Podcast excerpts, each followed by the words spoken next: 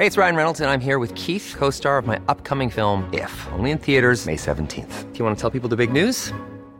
All right, I'll do it. Sign up now and you'll get unlimited for $15 a month in six months of Paramount Plus Essential Plan on us. Mintmobile.com slash switch. Upfront payment of $45 equivalent to $15 per month. Unlimited over 40 gigabytes per month. Face lower speeds. Videos at 480p. Active Mint customers by 531.24 get six months of Paramount Plus Essential Plan. Auto renews after six months. Offer ends May 31st, 2024. Separate Paramount Plus registration required. Terms and conditions apply if rated PG. Heraldo Radio. Cada noche los expertos se reúnen para debatir, polemizar, desmenuzar a la noticia y a sus protagonistas en una mesa de opinión que saca chispas.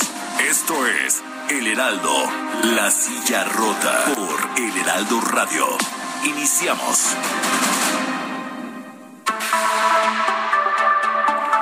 Son las nueve de la noche en punto, tiempo del centro de la República. Muy buenas noches, bienvenidas, bienvenidos a esta mesa de opinión del Heraldo de México, La Silla Rota.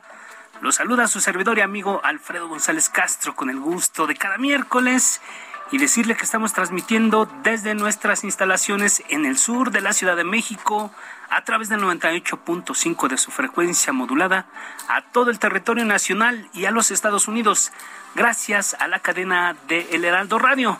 Bienvenidas, bienvenidos nuevamente y también como cada miércoles saludo a mi colega y amigo Jorge Jorge Ramos, director editorial de La Silla Rota que nos va a platicar sobre el tema que abordaremos en esta emisión. Jorge, muy buenas noches, ¿cómo estás? Alfredo, ¿qué tal? Buenas noches y buenas noches al auditorio. Y bueno, pues como cada semana abordamos eh, temas pues que creemos que son de, del interés general y pues eh, fíjate que eh, ayer fue un día eh, muy, muy especial. Hoy también se aplicó el, Día sin, sin Mujeres en muchas actividades. ¿Cuál es el origen del Día Internacional de la Mujer? ¿Por qué hoy ellas siguen apoderándose de las calles de todo el país, en el mundo, ¿no? Este 8 de marzo. Vamos a escuchar esta historia que nos preparó nuestro equipo de información y producción. Creo que ahí estamos esperando Adelante. que venga el... Adelante, adelante, el- sí. Bueno, sí, listo. Adelante. El Día Internacional de la Mujer surge a raíz de las protestas de mujeres trabajadoras de textiles en Nueva York. Un 8 de marzo de 1857 hicieron una protesta para tener salarios más justos y mejores condiciones laborales. Años después, en 1908, 15.000 mujeres volvieron a salir a las calles y protestaron con el lema pan y rosas. El pan representaba seguridad económica y las rosas mejor calidad de vida. El evento trágico que se sumó al origen del 8 de marzo fue el incendio de una fábrica en Nueva York. Las mujeres estaban encerradas y no podían salir. Murieron un total de 123 trabajadoras y 23 hombres. Fue hasta 1975 que la ONU institucionalizó el 8 de marzo como el Día de la Mujer. Ahora, en 2022, las mujeres siguen saliendo a las calles a marchar para pedir mejores condiciones laborales y una vida libre de violencia. De acuerdo con datos de la ONU, en México son asesinadas 11 mujeres al día.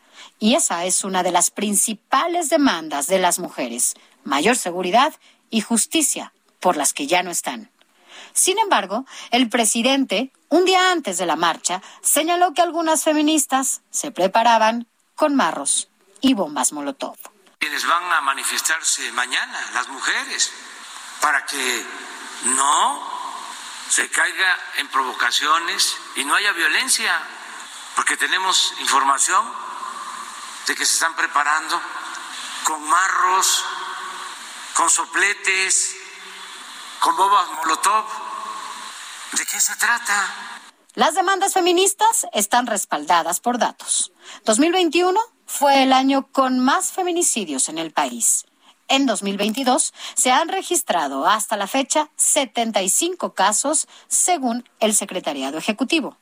Además, el año pasado se registraron 503 víctimas de presunta trata. En cuanto a delitos por violencia familiar, 2021 se distinguió con el mayor número de casos. Hubo un total de 253.736. Por estas cifras, las mujeres siguen saliendo a las calles para sentirse seguras. Pues ahí está. Ese es el origen y la realidad que estamos viviendo en estos momentos en el país con las mujeres, Alfredo. Así es, Jorge. Amigos del auditorio, dos días de intensas actividades, tanto ayer como hoy. Bueno, hoy creo que a veces el, el, el que no estén las mujeres dice más en un sentido de protesta. El hecho de que en muchos lugares, incluida esta redacción, muchas mujeres decidieron no acudir a, a laborar precisamente para protestar de esta, de esta situación que estamos viviendo en México y en el mundo. Pero qué mejor que sean las mujeres las que nos digan ellas cuáles, en qué momento estamos eh, eh, ahora, después de todo lo que hemos visto con un nuevo gobierno, con esta situación del entorno internacional. Para eso damos la bienvenida nuestras invitadas. Esta noche, Ixchel Cisneros, ella es directora de Un Día Después. Ixchel, muy buenas noches, gracias por aceptar nuestra invitación. Bien, también damos la bienvenida a Araceli. Araceli también está con nosotros, Araceli Osorio. Ella es madre de Lesbi. Recordemos que Lesbi pues fue una es una mujer víctima de feminicidio. Araceli, muy buenas noches. En lo que cabe, gracias por aceptar nuestra llamada. Está Lucy también en la línea telefónica eh, de la organización Pan y Rosas. Lucy, muy buenas noches, gracias. No estamos escuchando el saludo, pero bueno, está, entendemos que están al aire. Gracias. Hola, buenas noches, gracias. Gracias, Lucy, muy buenas noches. Gracias. Eh, Diana también está con nosotros o tenemos dos. Bueno, por lo pronto vamos a arrancar con ellas tres. Vamos a arrancar con ellas tres. Y Tenemos más invitadas, pero ahorita las comunicamos. Así es. Bueno, pues muchas gracias a nuestras invitadas y vamos a, a empezar a, hacer esta revisión, eh, pues después, insistimos, de este día de actividades eh, de marchas el día de ayer. Y justamente la, manifestación, manifestaciones yo diría, eh, de ayer que transcurrieron realmente en calma, salvo algunos incidentes realmente menores, algún accidente con alguna algunas activistas que tuvieron ahí con algunos cristales en algún lugar pero quisiéramos preguntarle a Araceli eh, Osorio, justamente como lo decía Alfredo, madre de Lesbi, ¿cómo, cómo se vivió esta, esta marcha en esta ocasión? Araceli Osorio, buenas noches y gracias por estar con nosotros. Buenas noches. Bien, eh, pues nosotras lo hemos venido manifestando. Nosotras no quisiéramos estar en la calle, nosotras no quisiéramos tener que salir a manifestarnos eh, contra, no solo contra esta violencia de género contra nosotras que ejercen estos hombres violentos, eh, sino que también se suma esta violencia, la violencia institucional, esta situación que se dio eh, como hace un año, donde eh, hace hace un año, pues el 7 de marzo de 2021, eh, un día antes de la movilización, eh, nos pusieron unas vallas enormes alrededor del Palacio Nacional y nosotras dijimos que se había cancelado el diálogo para con la sociedad civil y con las mujeres en particular. Y bueno, el día de ayer eh, salimos nuevamente, eh, tenemos la necesidad, la urgente necesidad de decir eh, no solo a la sociedad mexicana, sino al mundo, que en este país llamado México nos siguen asesinando, nos siguen desapareciendo y nos siguen violentando, eh, justo, ¿no? Cometiendo estos crímenes eh, de odio contra nosotras, ¿no? La violencia de género contra las mujeres, pues tiene sus pilares en la discriminación, en la desigualdad, y mientras estas sigan permeando la sociedad mexicana, pues vamos a seguir saliendo a, a manifestarnos lo dijimos también el día de ayer. Eh, ayer iniciaron los preparativos para lo que será eh, próximamente la salida de nosotras, varias madres que ante esta, eh, estos oídos sordos que hace el Estado de sus instituciones, eh, nosotras eh, el día de ayer no nos permitieron colocar el templete para poder eh, dar nuestra palabra.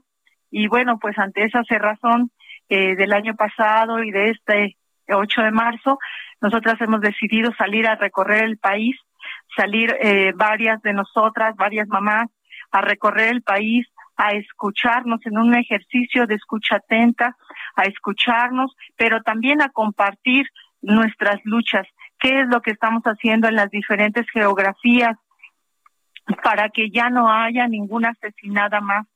Eh, pues creemos que, que es importante eh, lo que vamos a hacer, es ejercicio de salir y bueno, pues esperamos que eh, así como nos han arropado, ¿no? Eh, localmente también pueda haber un arropamiento y podamos, pues eso, abrazarnos entre nosotras, independientemente de en qué punto nos encontremos de la República, poder abrazarnos y, y entretejer nuestras luchas y nuestras redes de resistencia.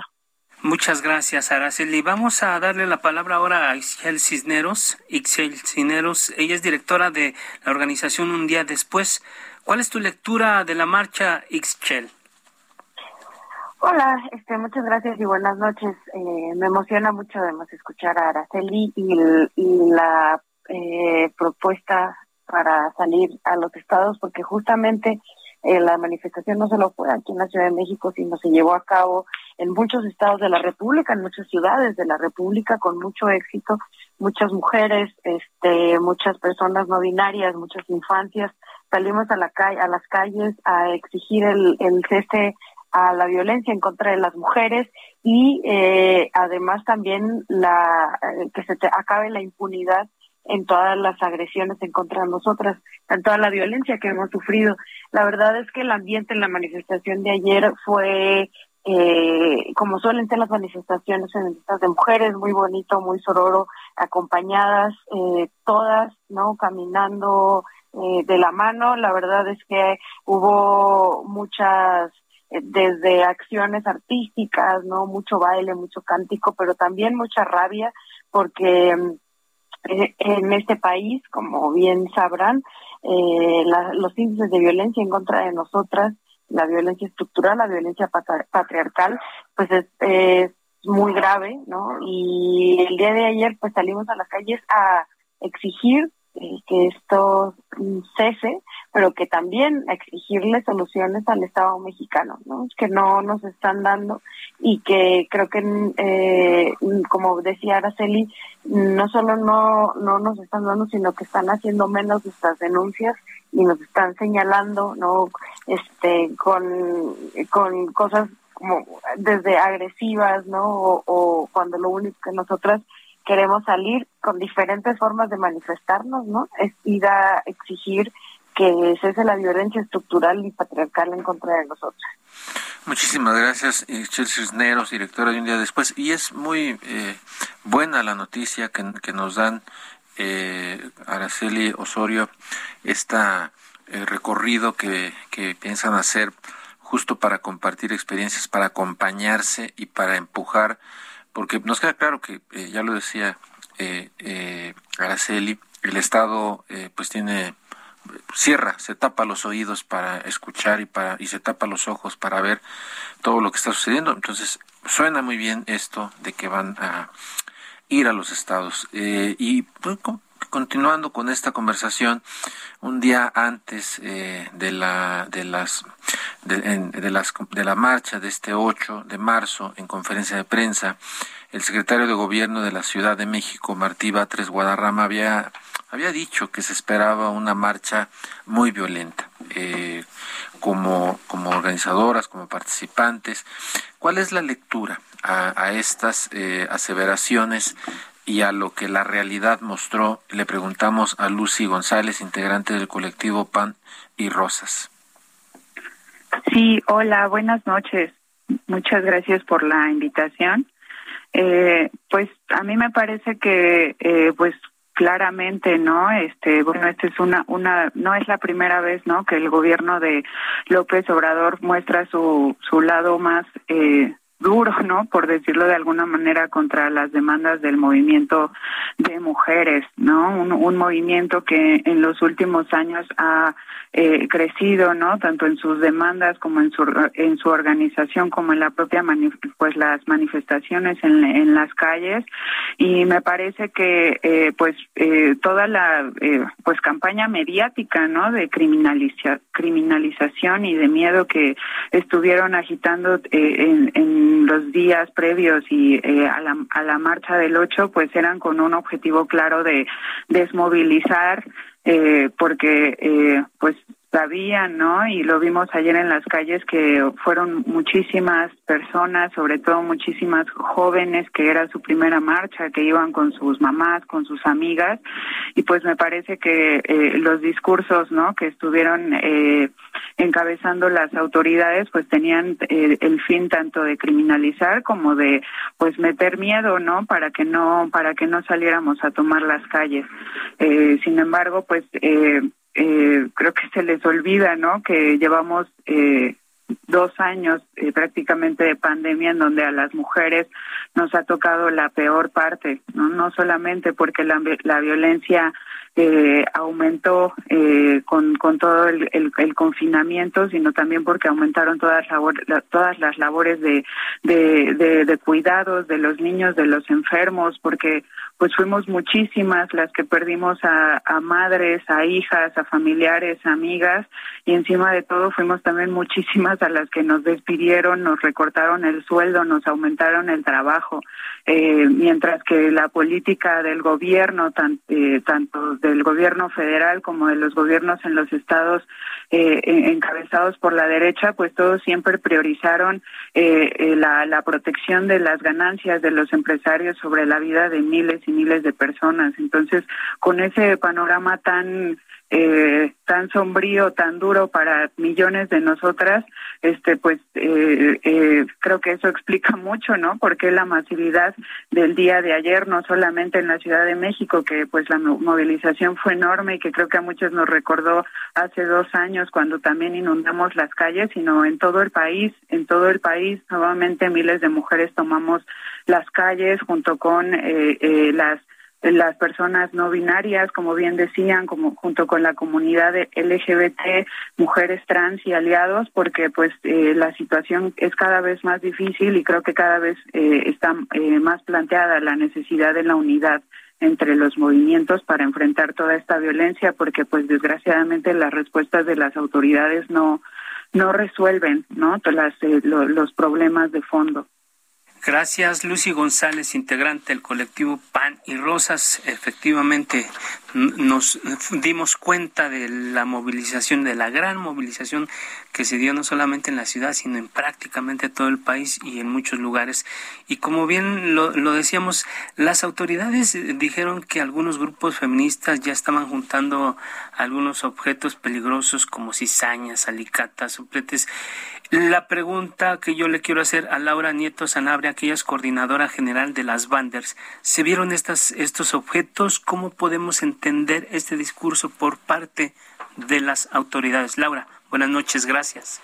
Hola, buenas noches. Muchas gracias por la invitación y pues un saludo sonoro a todas las compañeras que ya hablaron y también las que van a hablar. Eh, con respecto a tu pregunta, eh, creo que sí, efectivamente, este discurso que se dio por parte del Estado, pues es poco favorable para, para nuestro movimiento y efectivamente trataron de desmovilizar en, en varias varios discursos. Sin embargo, creo que eh, no solo habría que hablar justo de los discursos de este gobierno, sino de todos los gobiernos anteriores y también de muchos medios de comunicación que han tratado sistemáticamente de criminalizar y de desestimar la lucha de las mujeres y también de las personas LGBT, ¿no? no eh, recordemos que siempre se ha tratado de criminalizar pues el, el uso de, de los anticonceptivos, se ha tratado de criminalizar el aborto, etcétera, ¿no? Y ha sido por parte pues sí de, de varios estados, eh, no solo del mexicano y también pues de varios gobiernos anteriores a este, ¿no? Entonces creo que había también que, que hacer esa señalización que pues en realidad todos los hombres que han estado en el poder en este país, tanto en medios de comunicación como estatales, pues han tenido un discurso desfavorable para las mujeres y que ha sido en realidad pues también a favor del patriarcado y de la violencia patriarcal. No es justamente, bueno, por eso es que nosotras hemos salido a las calles por la defensa de nuestros derechos humanos y, por la justicia, ¿no? Justo como, como todas las compañeras antes de mí lo han dicho pues creo que también hay que hablar de las que no tienen voz, de las mujeres que han sido invisibilizadas, ¿no? Nosotras, por ejemplo, desde las Banders hablamos mucho de la cuestión de las mujeres migrantes. De todas estas mujeres que huyen de diversas violencias tanto estatales, sí, como ecológicas, económicas, políticas, de diversos países y también de diversos lugares de la República y que tienen que llegar a esta migración forzada para eh, lograr tener una vida digna, ¿no? Entonces, bueno, creemos que al final el patriarcado se puede ver desde muchos ámbitos, sí, desde el político, pero también desde el económico, desde una cuestión clasista. Y bueno, pues justo creo que a pesar de todo lo que tenemos en contra, nosotras seguimos luchando, seguimos unidas y creo que ahora mucho más fortalecidas. gracias Laura Nieto, eh, coordinadora general de las Banders y por supuesto eh, qué importante eh, la labor que, ustedes realizan desde su organización, sobre todo como lo mencionabas, en apoyo de mujeres que tienen que emigrar y que tienen que emigrar eh, por, por razones eh, de violencia eh, o de agresiones eh, en contra de ellas. Eh, gran, gran labor de, de ustedes. Y bueno, también está con nosotros Diana Juárez, ella ha participado varias veces en, este, en estos micrófonos, ella es editora de La Cadera de Eva, el, el, la sección eh, con perspectiva de género de, de, de, la silla rota, Diana Juárez. Buenas noches y preguntarte, Diana, tú has estado ya en, en varias de las marchas, en varias de las actividades eh, eh de, de, este, del, del 8M en otros años y, y ahora eh, de nueva cuenta eh, estuviste ahí.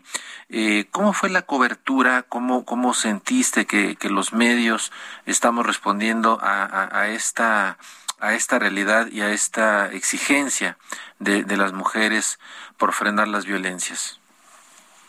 Hola, buenas noches, Jorge, Alfredo, un gusto saludarnos. Pues justo como comentas, Jorge, fue una marcha diferente y, y retomo un poco también los comentarios de todas las compañeras que están aquí y que también me da gusto escucharlas, que por ella, por sus voces, es parte como los medios, también podemos acompañarnos de narrativas yo creo que esta marcha fue diferente un poco en el sentido en que fue más grande. Eh, observamos que se retomó la fuerza del 2020, ¿no? que ya se estaba viendo, pero con la pandemia se, se paró un poco y también aumentaron la violencia hacia las mujeres, pero fue una marcha grande que fue que hubo afluencia desde las 10 de la mañana, entonces fue una jornada intensa, pero muy interesante porque pudimos observar también y fue más visible cómo la presencia de las mujeres de la periferia llegan a la Ciudad de México. También algo muy interesante que observamos y observé con otras compañeras fue que mientras no había presencia de policías en Avenida La Reforma, o al menos a mí me tocó,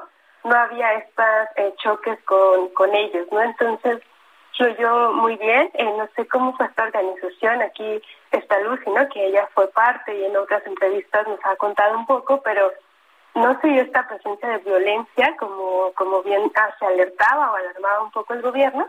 Entonces, como reportera puedo eh, compartir que se disfrutó, que, que las manifestantes, que muchas de ellas era su primera marcha, eso era muy interesante, que iban acompañadas de sus madres, de sus hermanas, algunas decían que no, que habían dicho que habían ido a la escuela y decidieron ir a la marcha porque tenían esta sed de justicia, estaban abiertas a hablar, ¿no?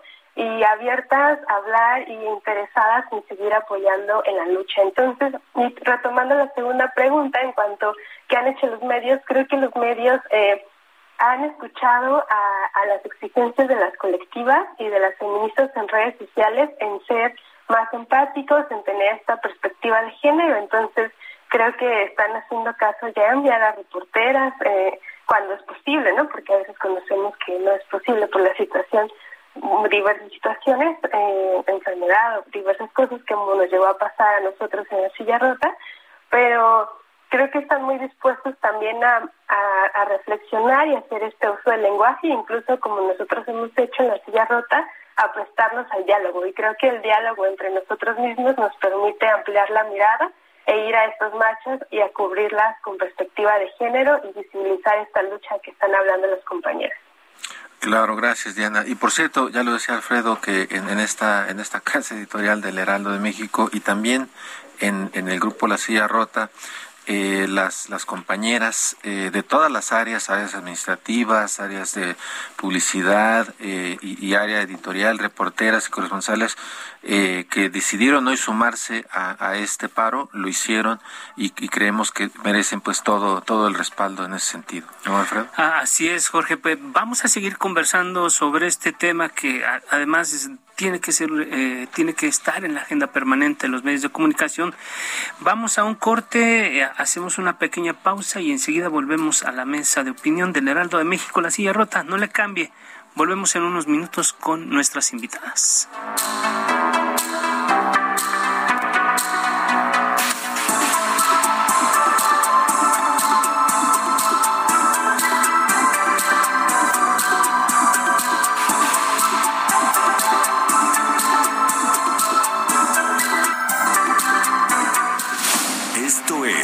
De opinión, La Silla Rota. La polémica y el debate continúan después del corte. No te vayas.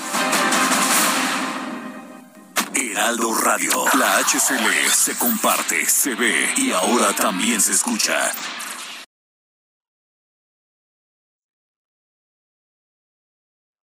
Heraldo Radio, la HCL se comparte, se ve y ahora también se escucha. Hiring for your small business? If you're not looking for professionals on LinkedIn, you're looking in the wrong place. That's like looking for your car keys in a fish tank. LinkedIn helps you hire professionals you can't find anywhere else, even those who aren't actively searching for a new job but might be open to the perfect role. In a given month, over 70% of LinkedIn users don't even visit other leading job sites. So start looking in the right place. With LinkedIn, you can hire professionals like a professional. Post your free job on linkedin.com slash people today.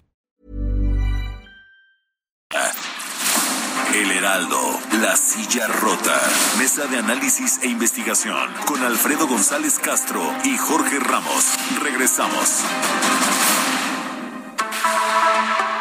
Son las nueve de la noche con 30 minutos, hora del centro de la República. Le reiteramos que estamos transmitiendo totalmente en vivo por el 98.5 de su frecuencia modulada en la Ciudad de México y llegamos a todo el territorio nacional y a los Estados Unidos gracias gracias a la cadena de El Heraldo Radio. Estamos de regreso, Jorge, amigos del auditorio, en la segunda parte de este de esta mesa de análisis de un tema que estamos revisando con invitadas de primer nivel, porque además son las protagonistas de la historia que se está escribiendo en este momento con una fecha importante, Jorge. Así es, eh, ayer en sus micrófonos también se abordó el tema y, creemos que es importante mantenerlo y reforzarlo justamente con, con las voces de quienes están eh, en esta en esta en esta batalla y por supuesto reiteramos el saludo a nuestras invitadas esta noche Ixel Cisneros, Araceli Osorio, Lucy González, Laura Laura Nieto, Diana Juárez. Eh, y bueno pues eh, eh, sigamos que el, tiempo es, se, acorta y bueno quisiéramos empezar es preocupante la criminalización de las protestas feministas cómo afecta esto a la lucha de las mujeres por sus derechos se lo preguntamos a Araceli Osorio madre de Lesbi. Araceli. Gracias.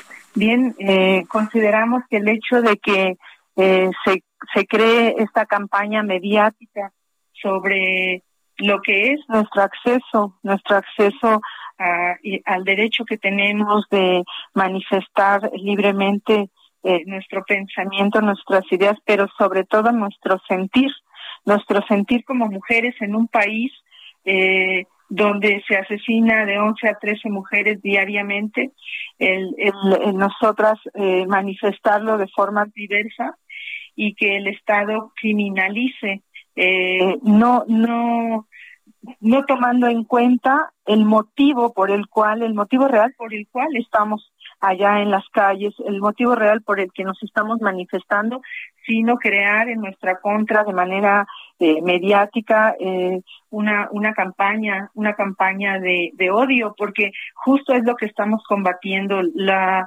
la desigualdad que vivimos. Eh, de género contra las mujeres tiene tiene que ver con eso, tiene que ver con esta discriminación, con estos discursos misóginos, machistas, eh, donde nosotras, que somos más del 50% de la población, pues estamos eh, siendo estigmatizadas. Eh, se considera que em, todo mundo tiene, tiene derechos eh, pero las mujeres no, no, en realidad, porque en el discurso eh, podemos decir muchas cosas, pero en la realidad lo que están haciendo es crear una campaña, ¿no? ¿Cómo es posible que una persona que tiene a su cargo, eh, pues, la, la responsabilidad eh, tan grande, ¿no? Eh, como secretario de gobierno eh, se atreva a manifestar un día antes, ¿no? Eh, que va a ser una de las marchas más violentas. Yo considero que de entrada tiene razón la compañera, se trató de de, eh, de que las mujeres no saliéramos a las calles, ¿no? Siempre está ese fantasma eh, de, de, que no salgamos, de que estemos, pero ya lo vimos que aún con la pandemia, ¿no? Estando en nuestras casas eh, sin salir, allí también se ejercen esas violencias. Eh, lo hemos dicho una y mil veces. Y bueno, finalmente creo que mm, lo que sí eh, logramos eh, decir, ¿no? Una vez más, es que en México nos siguen asesinando y nos siguen asesinando por el simple hecho de ser mujeres. Y también, pues, eh, manifestar que hace tiempo que yo lo, lo, lo he compartido con eh, personas de los medios de, de, comunicación, Jorge, Alfredo, el hecho de que yo sí he visto un cambio en las narrativas, un cambio en la forma en cómo ustedes están comunicando, están comunicando eh, esto, esto que nosotras estamos haciendo. Eh, eh, estas formas en que nosotras tenemos que manifestarnos porque ya no nos escuchan de otras formas. Y los medios de comunicación, de verdad, ustedes juegan, juegan un, un papel sumamente importante. Y también creemos que si es, ha sido posible que nosotras podamos ahora salir y que seamos cubiertas por ustedes y que nuestra voz realmente se escuche y que todas las personas de esta sociedad sepan por qué estamos saliendo a la calle, por qué tenemos esa necesidad urgente eh, y por qué, por qué la rabia. Eh, Jorge y Alfredo. Aquí estamos, Araceli, aquí estamos, Araceli, precisamente abriendo estos espacios, empujando estos espacios para escucharlas y, y entender precisamente lo que está ocurriendo y eh, educarnos nosotros también como, como hombres, como parte de esta sociedad que hay que reconocer lo que estamos muy rezagados en muchas cosas y en esto particularmente todavía tenemos todos los días que aprender algo. Eh, Ixchel Cisneros, directora de Un Día Después, ¿cómo afecta la criminalización? ¿Qué se quiere ocultar señalando que algunas feministas llevaron armas para agredir? ¿Existe la posibilidad de cambiar este discurso?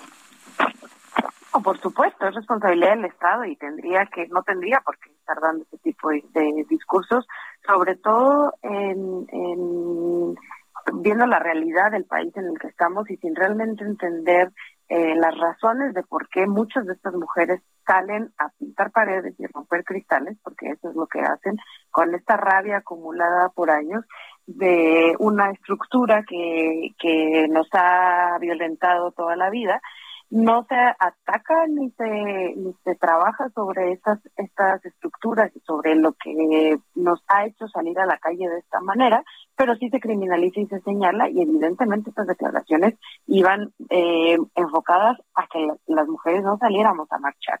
Pero honestamente ayer lo vimos y no solamente aquí en la Ciudad de México, como decía hace rato también en, en muchos estados de la República, en muchísimas ciudades de la República, salimos a marchar y salimos a marchar sin miedo, acompañadas entre todas eh, a exigir nuestros derechos, a que se respeten nuestros derechos y ya no podemos permitir que la autoridad siga jugando este papel de criminalizar a las mujeres que salimos a exigir nuestros derechos, ¿no? Y si en el caso de que de que de que tuvieran eh, pruebas, ¿no? Porque además hablaban de armas de fuego y de bombas, molotov y, mil cosas.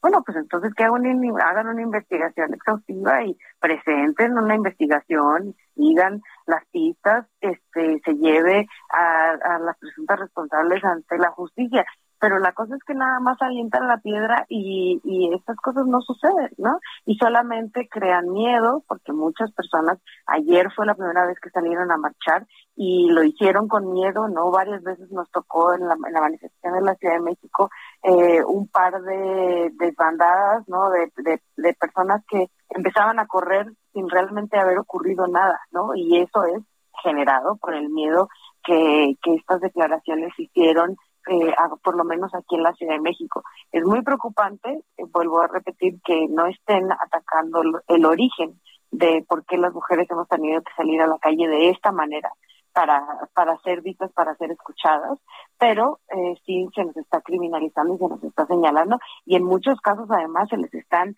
eh, intentando culpar eh, a compañeras de cosas sin tener pruebas de absolutamente nada.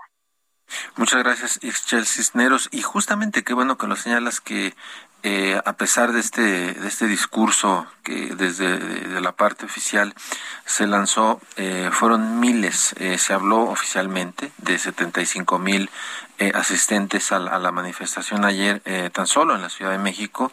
Yo creo que fueron más, yo creo que fueron muchos más mujeres las que asistieron y, y que evidentemente demostraron que, que, que, lo que se dijo en el discurso previo oficial no ocurrió y ahí está la, la realidad. Y preguntarte, Lucy González, integrante del colectivo Pan y Rosas, si, si tú crees que esta marcha, justamente lo que sucedió ayer en la Ciudad de México, eh, pueda ser una señal que el Estado, para que el Estado sea más receptivo a esta, a estas demandas, o crees que no, no, no hay manera de cambiarlo? Pues mira, a mí me a mí me parece que eh, pues justo esta movilización se da en el marco, ¿no? Del inicio de pues de toda la carrera electoral hacia 2024 y que tanto pues el, los, eh, el, el, gobierno federal, el, el, el, partido en el gobierno, como los partidos de la derecha, están buscando eh, pues alguna, eh, muchas maneras, ¿no? En cómo montarse en las demandas, pues que son muy legítimas del movimiento, este, para poder darle, ¿no? Un cauce electoral, eh, incluso, ¿no? Para convertirlo en una especie de botín político, ¿no? Entonces me, me parece que eh, la movilización de ayer, eh, como ya bien decía, ¿no? no solamente en la ciudad, sino en todo el país, lo que expresa es también que el movimiento eh, feminista, el movimiento de mujeres, pues es, eh, a pesar de todos estos esfuerzos y de todas estas maniobras por parte de los partidos del régimen, pues es, es, es independiente, ¿no? No no está casado con ninguno de estos partidos, sino que pues las demandas eh, contra la violencia que se vive este, son demandas estructurales que eh, a pesar no de pues de las, las las políticas públicas o de los discursos que hasta ahora se han hecho no en estos en estos tres años de la 4T pues no son suficientes para atacar el problema de raíz no este ya lo decían al principio, las, los, los datos, las cifras brutales de feminicidios, de crímenes de odio, de violencia sexual, de violencias de, de todo tipo. Entonces, eh, me parece que eh, me parece que el movimiento eh, de mujeres sí puede imponer eh, medidas eh, pues prácticamente de, de emergencia, ¿no? Medidas urgentes que me parece que esas medidas se las podemos imponer solamente con movilizaciones tan multitudinarias como las que eh, vimos el día de ayer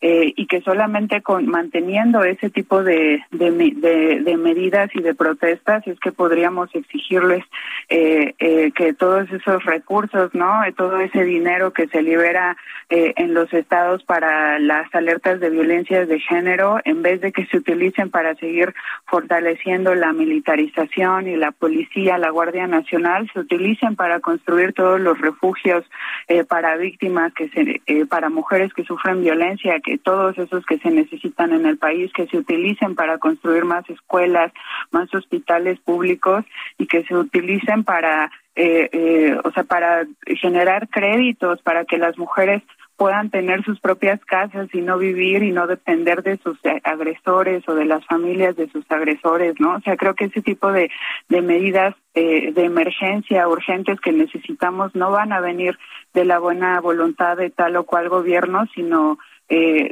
de, un movimiento organizado que mantenga la, la independencia y que con, con la presión en las calles, como lo demostraron las, las compañeras de la Marea Verde en Argentina, pues solamente con, con, con ese tipo de métodos es que los podemos hacer este atender, ¿no? Realmente las, las demandas.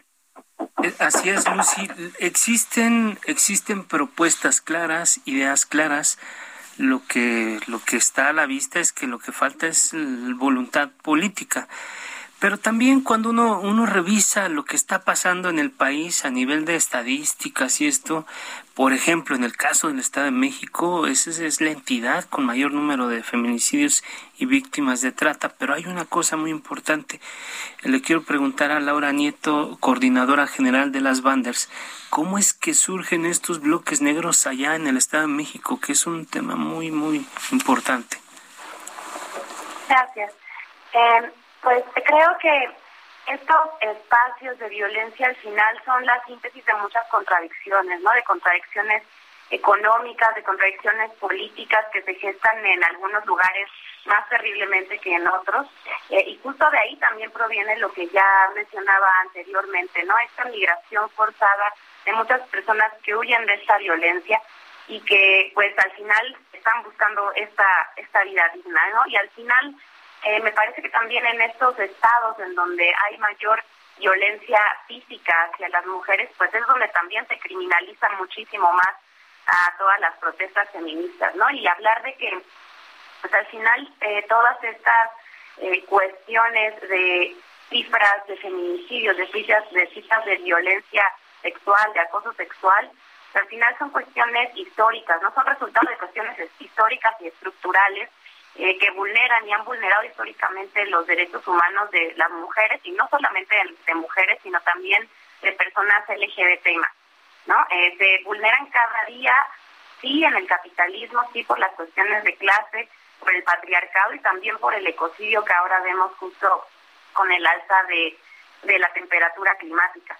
Entonces, todas estas, eh, al final, campañas de odio que sí provienen de los estados, pero que también se replican en redes sociales, que se replican en medios de comunicación, pues al final eh, terminan, efectivamente, como ya lo dijeron mis compañeras, infundiendo miedo frente a las demandas feministas, pero también muchas veces terminan deslavando la radicalidad del movimiento, ¿no? A través de una especie de feminismo liberal y blanco que en realidad no ve por efectivamente acabar con estas contradicciones que son también las que gestan muchas veces esta violencia en, en, determinados lugares, como bien dices, en el Estado de México, también en Ciudad Juárez, etcétera. ¿no? Entonces, creo que, bueno, eh, habría que decir que efectivamente sí, como feministas estamos estamos enojadas, tenemos rabia por efectivamente todas estas cifras y todas estas violencias, pero también marchamos con ternura y también luchamos con ternura y con amor para, para lograr pues generar lazos más ororos entre todas y para que también entre todas y entre todos en realidad podamos luchar por una sociedad más justa en donde efectivamente no exista tanta violencia, ¿no? Tanto en este en los estados como en localidades más cerradas, ¿no? Eh, también me gustaría decir un poquito para aunar lo que comentó mi compañía anterior, que sería muy bueno que efectivamente pudiéramos imponernos ¿no? Eh, con movimiento y con lucha política en el Estado como feministas, porque la verdad es que sí, pues falta muchísimo por ganar y pues lo que se ha logrado no ha sido por buena voluntad ni de los estados ni de los medios de comunicación, ¿no? Y en ese sentido, pues por supuesto que tratar de luchar también por refugios para mujeres víctimas de violencia y también para esas mujeres migrantes en esta ciudad santuario, ¿no? Que se llama así ciudad santuario y que debería justo de tener este tipo de espacios para brindar eh, cuidado y seguridad a todas las mujeres que así lo requieran. Claro, tienes toda la razón, Laura Nieto, eh, coordinadora general de las Banders. Y preguntar, eh, Diana Juárez, eh, como periodista, ¿en qué medida tú crees que los medios pueden, podemos ayudar a visibilizar eh, estas, todo esto que hemos estado señalando a lo largo del programa? ¿De qué manera se puede visibilizar mejor? Eh, hola, bueno, eh, pues yo creo que, como bien dice Estela Nieto y comentaba, yo creo que a partir de acercarnos con estas mujeres, con ellas y que nos cuenten estas historias, y no solo quedarnos con estas imágenes que se pasan o se, se visibilizan más como mencionaban y vemos, ¿no? Y que a veces cuestionábamos que es estos choques con el bloque negro, sino porque están ahí, irnos a preguntar por qué están luchando y también como acompañarnos y tener eh, fuentes que nos que nos acompañen durante todo este proceso y nos eh, compartan esta eh, información, ¿no? Y junto con ellos, eh, y junto con ellas, más bien, eh, acompañarnos de sus lecturas para que con sus críticas también podamos abordar de una forma más eh, equitativa, de una forma con perspectiva de género nuestras historias. Yo creo que nosotros como periodistas tendríamos que eh, ampliar aquellas personas y también nuestra mirada a quien entrevistamos, o sea, ampliar lo que estamos eh, viendo, cuestionarnos un poco más, irnos más allá, como bien a veces decimos en la silla rota, ¿no? Contar la historia y sobre todo contar aquello que nos está diciendo, o sea, por qué se está marchando y más allá quién, de por qué se está marchando, quiénes son esas mujeres, porque ayer eh, ya no solo se veía como eh, personas de las escuelas, ¿no? También yo vi o vimos muchas, algunas enfermeras, algunas personas del sector salud, maestros que estaban ahí presentes, entonces de diversos sectores dónde están estas mujeres. Entonces creo que es haciéndonos preguntas, acompañándonos de fuentes claves, ampliando estas fuentes, porque a través y la construcción de esta red, que es una mirada muy feminista, ¿no? Eh, apoyarnos en una red como periodistas vamos a ampliar nuestra mirada y ampliar esta cobertura noticiosa e incluso profundizar en los temas. Muy bien, Diana. Eh, nos está ganando el tiempo, estamos ya entrando en la recta final. Nos gustaría seguir conversando de este tema, pero desafortunadamente tenemos en contra el tiempo. Una reflexión, Araceli Osorio, sobre lo que vimos eh, en estos dos días. Una reflexión, por favor. Eh, eso que eh, nosotras hemos dicho, cuando nos preguntan por qué la rabia, nosotras contestamos, esa, esas son nuestras razones.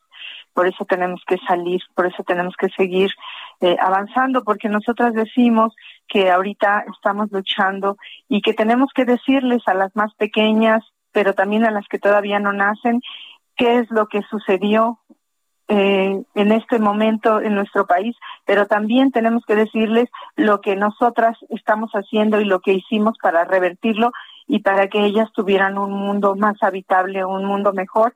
Y bueno, que así nos vamos a ver juntas con mucha, con, con mucha rabia, sí, con mucha indignación, pero también con mucha ternura y con mucha esperanza eh, de que esto cambie y no es que cambie de Muy sino que lo vamos a hacer cambiar.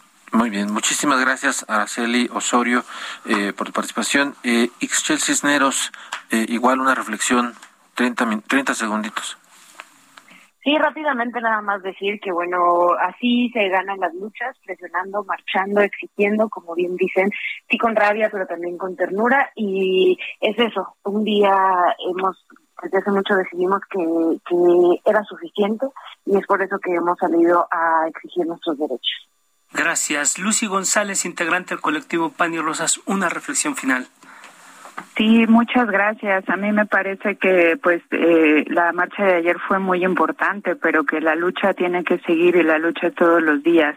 Entonces, por eso también estamos invitando a todas las eh, personas que marcharon ayer, a todas las colectivas y organizaciones a impulsar una gran campaña nacional por la legalización del aborto en todo el país para que este eh, sea un servicio de salud en los hospitales públicos y para que haya educación sexual en todas las escuelas y de todos los niveles. Y también comentar que pues la lucha eh, no solamente es nacional sino también es internacional. Y el día de ayer en diferentes países miles de mujeres también salimos a las calles a exigir el no a la guerra en Ucrania y a denunciar que tanto las tropas eh, invasoras en Rusia como la OTAN son responsables de, toda la barbarie que se está viviendo allá y que se ha vivido también en Medio Oriente y otros sectores y pues recuperando la la, la historia también de, del movimiento feminista pues ayer también salimos a exigir y a gritar que no queremos guerra por supuesto, muy bien. Pues eh, Lucy González, integrante del colectivo Panerosas, muchas gracias. Y le preguntamos a Laura Nieto Sanabria, coordinadora general de las Banders, también una reflexión final. Gracias. Pues yo diría que las feministas luchamos por todos los derechos para todas las mujeres y también eh, desde las Banders insistimos en que ningún ser humano en todo el mundo es ilegal. Eh, me sumo también a lo que comentaba la compañera sobre el alto a la guerra el alto a la guerra imperialista y patriarcal que sobre todo violenta también a las personas más vulnerables como las mujeres eh, de clase baja y también como las personas LGBT. Entonces, nada más decir que la lucha sigue, compañera. Gracias, Laura Nieto. Diana, una reflexión final sobre pues el papel de los medios en esto. Eh, justo abrir nuestra mirada y hacernos preguntas nuevas. Yo creo que esa sería mi reflexión final. Muchas gracias, muchas gracias Diana. Pues llegamos al final de este espacio. Eh, Jorge, agradecemos a todas nuestras invitadas y también a nuestro auditorio que nos que nos hace el favor de escucharnos todos los miércoles y también los martes. Muchas gracias, Jorge. Así es. Pues no nos resta más que agradecer a quienes hacen posible este espacio. Isaías Robles en la información, Ángel Arellano en la producción, con el apoyo de Iván Marín, Javier Báez en los controles técnicos y Gustavo Martínez en la ingeniería. Los esperamos el próximo miércoles a las nueve de la noche. El martes también. El martes.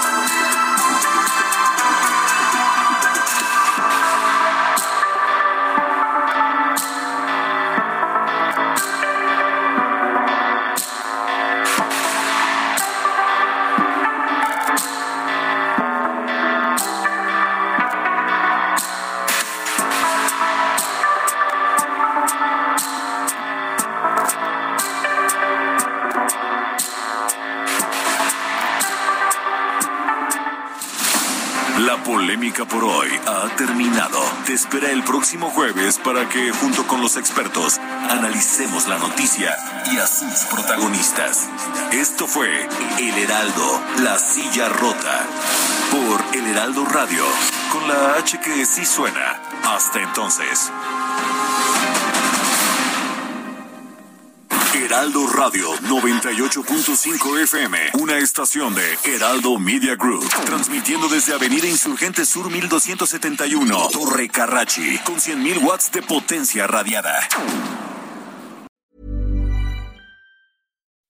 When you make decisions for your company, you look for the no-brainers. If you have a lot of mailing to do, stamps.com is the ultimate no-brainer. Use the Stamps.com mobile app to mail everything you need to keep your business running with up to 89% off USPS and UPS. Make the same no brainer decision as over 1 million other businesses with Stamps.com. Use code PROGRAM for a special offer. That's Stamps.com code PROGRAM.